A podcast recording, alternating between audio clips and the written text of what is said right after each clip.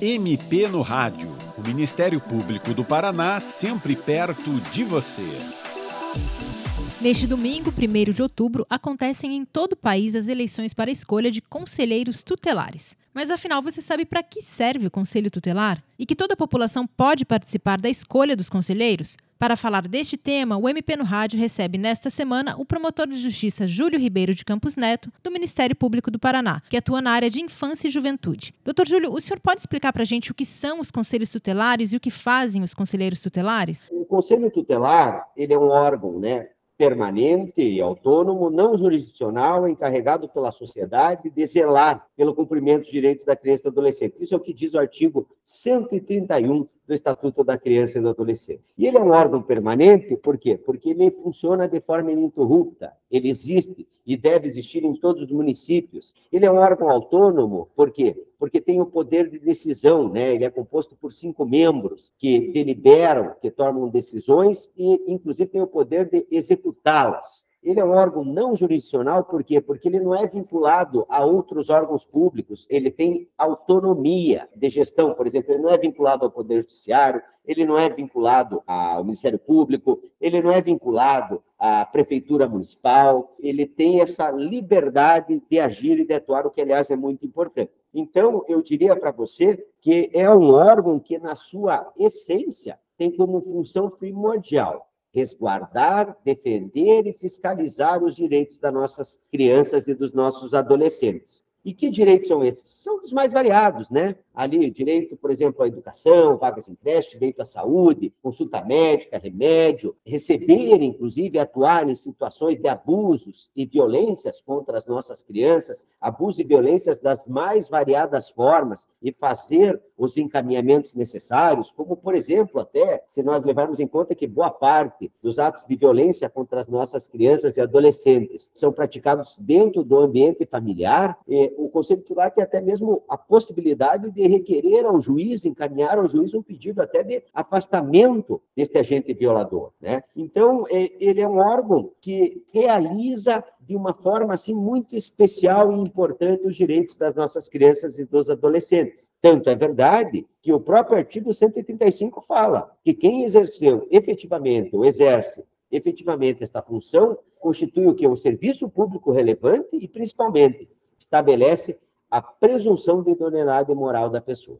Então, assim, trocando em miúdos contigo, é um órgão importantíssimo dentro do sistema de garantia dos direitos das nossas crianças e dos nossos adolescentes. Devo lembrar que esse sistema engloba vários órgãos, né? dentre eles Ministério Público, Poder Judiciário, Conselho Municipal de Direitos da Criança e do Adolescente, secretarias, prefeituras, etc. E tem a função primordial de que de assegurar os direitos das nossas crianças e dos nossos adolescentes. Por quê? Crianças por si, por vezes sequer conseguem se manifestar, né? Veja, é, nós jamais vamos ver crianças de 5 anos de idade fazendo passeatas ou comparecendo sozinhas numa prefeitura pedindo a melhoria de serviços públicos, mais vagas em creche, melhores condições de saúde, etc. Daí a importância de todos nós né, zelarmos pelos direitos dessa criança. E daí a importância também do Conselho Tutelar, que é um órgão encarregado, por lei, de realizar esse direito. Perfeito, doutor. O senhor até deu alguns exemplos aí do que faz o conselheiro tutelar, mas o senhor podia explicar para a gente, isso funciona realmente como emprego? Essas pessoas são remuneradas? Elas têm que ter algum tipo de experiência na área de infância e juventude? Como que é isso? Então, Patrícia, é, em primeiro lugar, são remuneradas, né? Elas recebem a remuneração, aliás, está prevista em lei, garantida lá no Estatuto da Criança e do Adolescente, no seu artigo 134, né? Com relação aos valores, aí depende de cada município, porque o valor da remuneração é estipulado por lei municipal. E também tem outros direitos, como, por exemplo, questões previdenciárias, férias, licença paternidade, licença maternidade, enfim, tem inúmeros direitos até como uma forma de valorizar o exercício desta importantíssima função. E aí você também me pergunta, né, se eles precisam ter experiência na área da infância e da juventude para poderem se candidatar a um cargo tão importante quanto este, né? Eu devo lembrar que até as recomendações e a própria prudência recomenda que sim, que eles tenham experiência no trato de crianças e adolescentes, porque é um público extremamente delicado, importantíssimo, afinal, é o, como dizemos, é o futuro da nação, né? Inclusive, o próprio Conselho Nacional dos Direitos da Criança e do Adolescente, o CONANDA, ele recomenda até que as leis municipais, ao definirem as exigências para aquela pessoa que quer se candidatar ao cargo, que ela tenha experiência na área da infância e da juventude. Com relação ao Estatuto da Criança e do Adolescente, ele estabelece os requisitos gerais, ou até diria para você os mínimos, nós temos três. São eles: reconhecida idoneidade moral, idade superior a 21 anos e ainda por certo, residir no município, né? Porque pressupõe o quê? Que a pessoa conheça a realidade em que ela está inserida para poder realizar um trabalho tão importante quanto esse. Doutor, e qualquer pessoa pode votar? É só chegar no local de votação? Que documentos é preciso levar? Em primeiro lugar, né, para poder exercer o direito de voto, a pessoa tem que ter o título de eleitor. Considerando que o direito ao voto no Brasil, ele parte a partir dos 16 anos de idade, sendo facultativo até os 18, então eu posso te dizer que maiores de 16 anos de idade, né, que possuam título de eleitor e nós falamos aí, é um termo técnico, domicílio eleitoral no município, eles podem votar na eleição dos conselheiros tutelares. Mas o que é esse tal do domicílio eleitoral no município? É simples. É onde a pessoa, nas eleições gerais, para presidente, para vereador, para prefeito, para deputados, no município que ela vota, é neste município que ela poderá também votar no processo de escolha de conselheiros tutelares. Eu devo lembrar que quem coordena todo o processo de escolha de conselheiros tutelares, ou seja, a eleição dos conselhos tutelares, é o Conselho Municipal dos Direitos da Criança e Adolescente, que também cada município do país deve possuir, né? Este órgão, que também é importantíssimo, ele define quais são os locais de votação e daí promove uma ampla divulgação. Por quê? Porque os pontos de votação não são necessariamente os mesmos em que o, o eleitor comparece nas eleições gerais que eu havia até falado. Então, a pessoa pode localizar os pontos de votação junto aos conselhos municipais da criança e adolescente e também junto às prefeituras dos municípios, é isso? Pode ser feito isso, não só deve, mas eu devo lembrar também que, especialmente se a gente for né, levar em conta, por exemplo, aqui no estado do Paraná, né, os seus 399 municípios, a maioria deles é de pequeno, médio porte, até de pequeno, a comunicação na sociedade ela flui de uma forma mais abrangente, até por conta da extensão e do número de habitantes. Então, a, acaba sendo divulgado já. Os conselhos dos direitos que organizam a eleição, eles já estão, inclusive, divulgando é, estas informações via rádio, via imprensa escrita ou falada. Eles também estão divulgando estas informações por meio das redes e mídias sociais. Também é possível acessar até mesmo o site do município em que o eleitor vota. Não apenas o, os locais de votação, como também ah, o nome dos candidatos. O MP no Rádio desta semana fala sobre as eleições para conselheiro tutelar, que acontecem no domingo, 1 de outubro, em todo o Brasil. Nosso entrevistado é o promotor de justiça Júlio Ribeiro de Campos Neto, do Ministério Público do Paraná. Doutor Júlio, como o Ministério Público acompanha o processo de eleição para conselheiro tutelar? Ele acompanha e não só acompanha, como ele também ele fiscaliza, né? De acordo até com o estatuto mesmo da criança e do adolescente, né? Ele fala que o processo para escolha dos membros do conselho tutelar, ele deve ser definido em lei municipal, realizado, que nem eu falei, organizado pelos conselhos municipais dos direitos da criança e do adolescente e a fiscalização deste processo eleitoral incumbe ao Ministério Público. Então, sim, participa e participa ativamente de todo esse processo. E nesse sentido, doutor, o Ministério Público ele acompanha notícias de irregularidades relacionadas ao processo de eleição do Conselho Tutelar? Sim, ele recebe e recebe inclusive dentro dos seus mais variados canais e meios, né? São várias as formas até do cidadão poder trazer ao conhecimento, né, do Ministério Público, das promotorias de justiça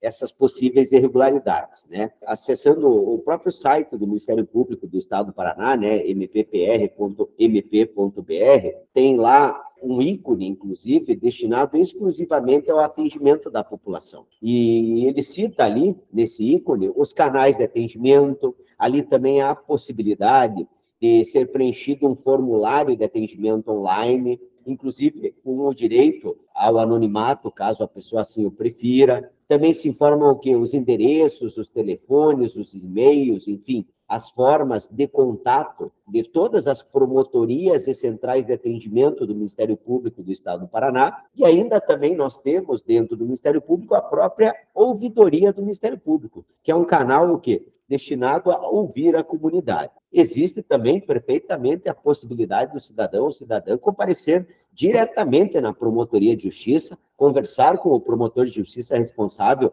pelo processo de fiscalização ou com a equipe de trabalho que compõe esta promotoria, enfim, há também a possibilidade de comparecimento pessoal. E estas irregularidades também não precisam necessariamente serem canalizadas exclusivamente ao Ministério Público, em que pese, repito aqui, a gama de contatos possíveis com o Ministério Público. O Conselho Municipal de Direitos da Criança e do Adolescente, ele é o órgão encarregado de organizar a eleição para o Conselho Tutelar, ele também é um órgão encarregado de ouvir e receber todas as notícias também de irregularidade.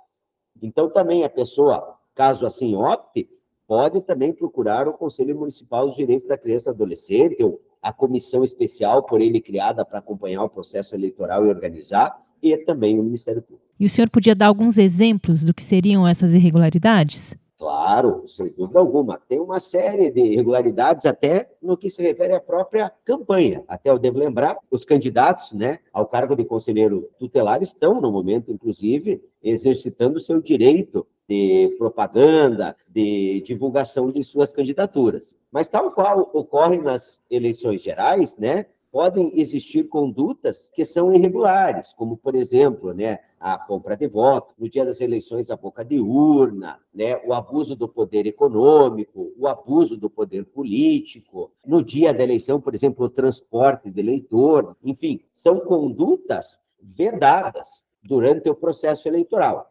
Mas eu devo lembrar também que nas eleições gerais, aquelas para prefeitos, deputados, enfim, aquelas que são é, organizadas pela Justiça Eleitoral, todas essas condutas, elas caracterizam crimes. Já na eleição para conselheiro tutelar, por não ser um, uma eleição regida pela Justiça Eleitoral, não se aplica é, o, o, Código Eleitoral, que, por exemplo, dispõe os crimes. Então, qual que é o procedimento nesses casos?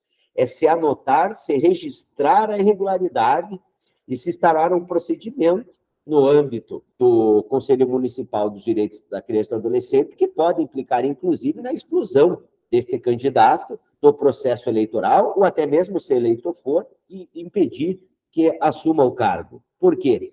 Por causa daquele requisito que está lá no estatuto que eu lhe falei no início, o requisito da idoneidade moral. Já me deparei, inclusive, nessa experiência ao longo de anos da promotoria da criança e adolescente, com situações desse quilate que implicaram na exclusão de pessoas do exercício desse cargo importantíssimo. De fato, muito importante isso, doutor.